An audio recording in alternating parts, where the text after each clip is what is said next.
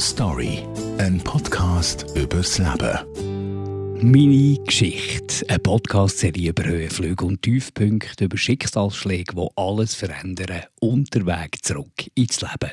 Heute hören wir die Geschichte von Ken Schmidt. Er ist 29, kommt aus Schaffhausen und ist mit einer heroinabhängigen Mutter aufgewachsen. Das Letzte, was sie zu mir gesagt hat, war dann, wenn mir der Hals aufgeschnitten ist, dann ist schon zu spät.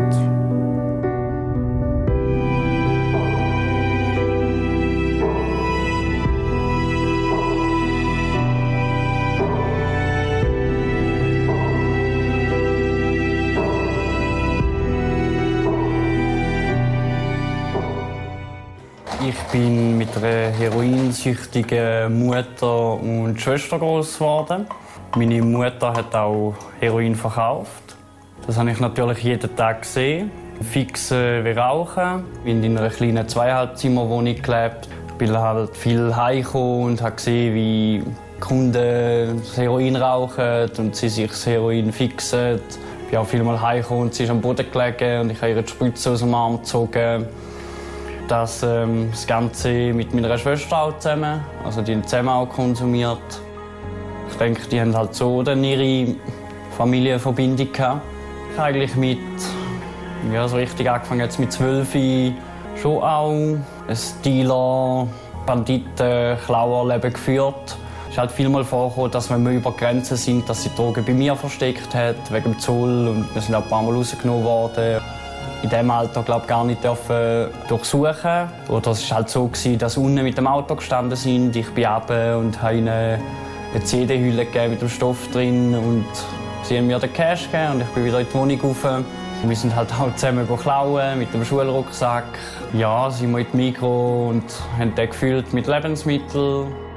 Was mich aber dazu mal gar nicht so groß gestört hat. Es hat mich halt eben, was für mich mega schwierig war, ist meinen Freunden gegenüber und dass ich halt immer Angst hatte, zum jemanden heimzunehmen, weil ich wieder Angst hatte, sie ist drauf in der Küche, am Boden, wenn ich heimkomme.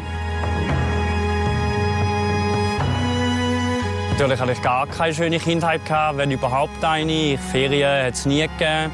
Und was ich halt auch hatte, ist, das ist ja halt normal bei diesen Junkies, Halt so typische Ausraster. Halt, die haben ihre Gefühlswelt auch nicht im Griff. Und was mir halt eben immer gefällt hat, ist so der Familienhalt. Am Anfang hatte ich zum Beispiel sehr Probleme mit Weihnachten. Weil ich dann einfach drei Tage alleine gesessen bin und alle anderen in einem Familienfest waren.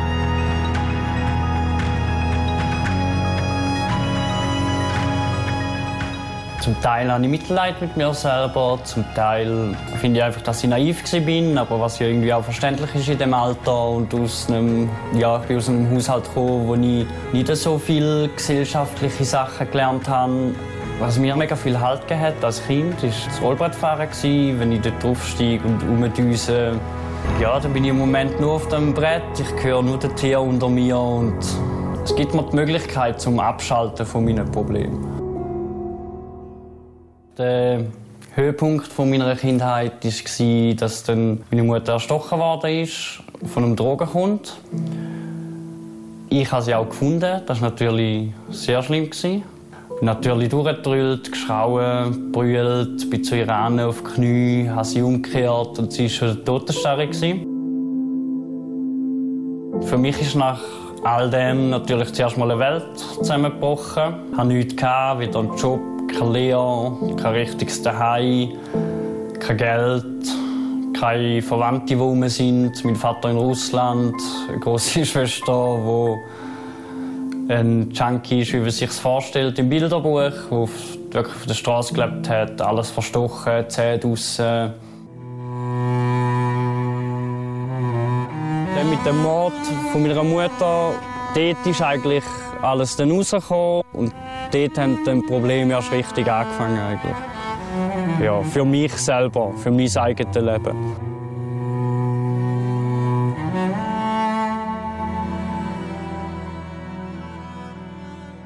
Als ich 18 war, bin ich nachher zum Sozialamt gekommen, weil ich ja, ich hatte, weder eine Lehre noch einen Job noch ein richtiges Zuhause. Aufgefangen habe ich mich nicht wirklich gefühlt vom Sozialamt. So lässig ist das eben nicht, wie viele denken. Die haben ähm, recht viele Ansprüche, was ich schon auch verstehe. Aber in meiner Situation haben die viele Sachen gemacht, die ich nicht verstanden habe.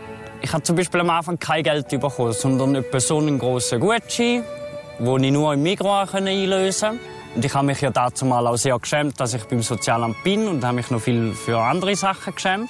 Und dann geht man zum Beispiel an die Kasse, ich habe das ja nicht gewusst, dann geht man an die Kasse mit all dem Zeug, schämt sich eh schon, den grossen farbigen Zettel rausnehmen. Und dann sagt so, ah ja, Sozialamt, ah nein, da kannst du nicht an der Kasse, da musst du rüber zum, zum Empfang. Und so, ja, okay, nimmst halt all das Zeug, gehst rüber. Unter anderem haben sie mich auch zum Essen in die Gassenküche gesteckt, das mit ähm, 18 nach dieser ganzen Geschichte, obwohl sie gewusst haben, wie ich aufgewachsen bin, haben sie mich genau zu diesen Leuten eingetan.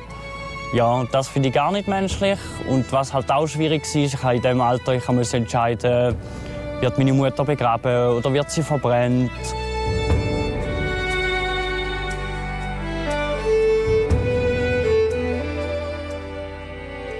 Drei Monate später hat es mich dann zusammengelegt, weil ich halt wirklich nur noch aufgestanden bin und ich eigentlich nur noch brüllt und ich hatte Angstzustände gehabt, ziemlich lang. Ja, und hatte dann eigentlich die Wahl gehabt zwischen ich lasse mich jetzt einliefern in eine Klinik oder ich bringe mich um. Und ich habe mich dann in eine Klinik einliefern lassen, was auch sehr gut war. Von dort aus eine Lehrstelle bekommen, was für mich mein persönlicher Rettungsanker war. Für mich war die Lehre sehr, sehr schwierig. Ich bin auch viel nicht in die Schule, weil ich genau nur die Angstzustände hatte. Die sind erst rausgekommen mit dem Tod. Ich bin nicht in die Schule, weil ich keine Lust hatte, sondern weil ich bin aufgestanden und ich habe Schweißausbrüche bekommen und habe angefangen zu brüllen. Und ich einfach, ich selber habe so wenig Selbstbewusstsein gehabt, dass ich Angst hatte, zum Anstehen. Ich hatte Angst gehabt, zum Termin wahrnehmen. Ja, es hat mir eigentlich ziemlich alles überfordert. Das war so schlimm früher, dass ich äh, volle Briefkasten aufgemacht habe, den Kübel drunter gestellt habe und einfach alles ignoriert habe, weil es im Moment einfacher war zum Davonlaufen.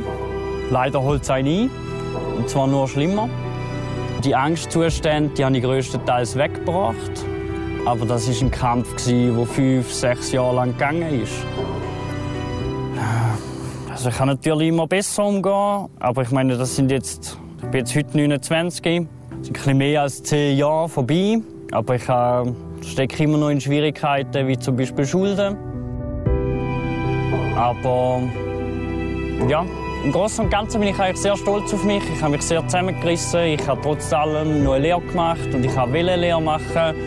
Ich glaube, viele andere mit so einer Geschichte wären entweder wirklich psychisch gestört oder sind selber Junkies oder so etwas. Ich meine, ich will ein normales Leben haben, aber ich habe sehr viele Hindernisse. Ja. Bis heute noch.